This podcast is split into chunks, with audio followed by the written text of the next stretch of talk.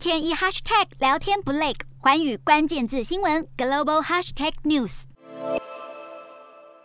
这一节的寰宇大话题要来关注到的是美国通膨。那么白宫已经警告了，美国的通货膨胀率现在是居高不下。那么随着俄罗斯入侵乌克兰，导致了能源价格是不断的飙升，三月的通膨恐怕是会进一步的攀升。美国即将要在四月十三号的时候要公布他们的三月消费者物价指数。那么即将公布的三月报告将会首次的全面涵盖了包含了俄罗斯入侵乌克兰以及西方开始对俄罗斯实施的制裁所引发的结果，所以就包含了汽油在内的所有能源价格的飙升。那么有经济学家他就表示了，其实年通膨率接下来可能会是接近百分之八点五，这个是会创下一九八一年底以来的新高纪录。那么联准会三月启动了升息循环，而且今年几乎是笃定了会大幅的升息，并且会开始缩减庞大的资产负债表。那么已经获得任命为联准会副主席的布兰纳德，他上周的时候就表示了，他说打压通膨是现在美国联准会。他们最重要的任务之一。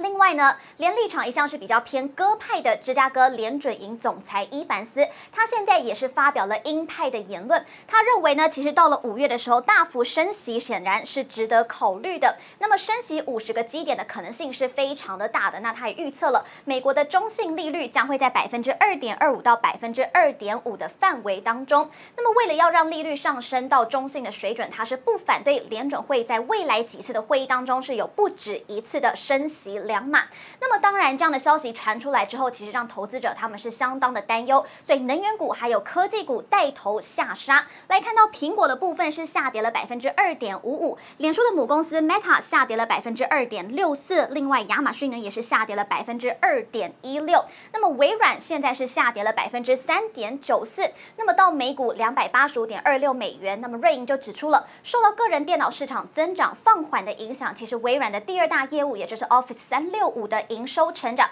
可能会开始慢慢的减速了。那么绘图晶片大厂呢，辉达其实他们也是大跌了百分之五点二，所以光是过去五天呢，其实就已经跌了百分之二十，进入了空头市场。那么这档股票是从二零二零年三月以来，从来都没有出现过五天跌幅如此重的一个情况。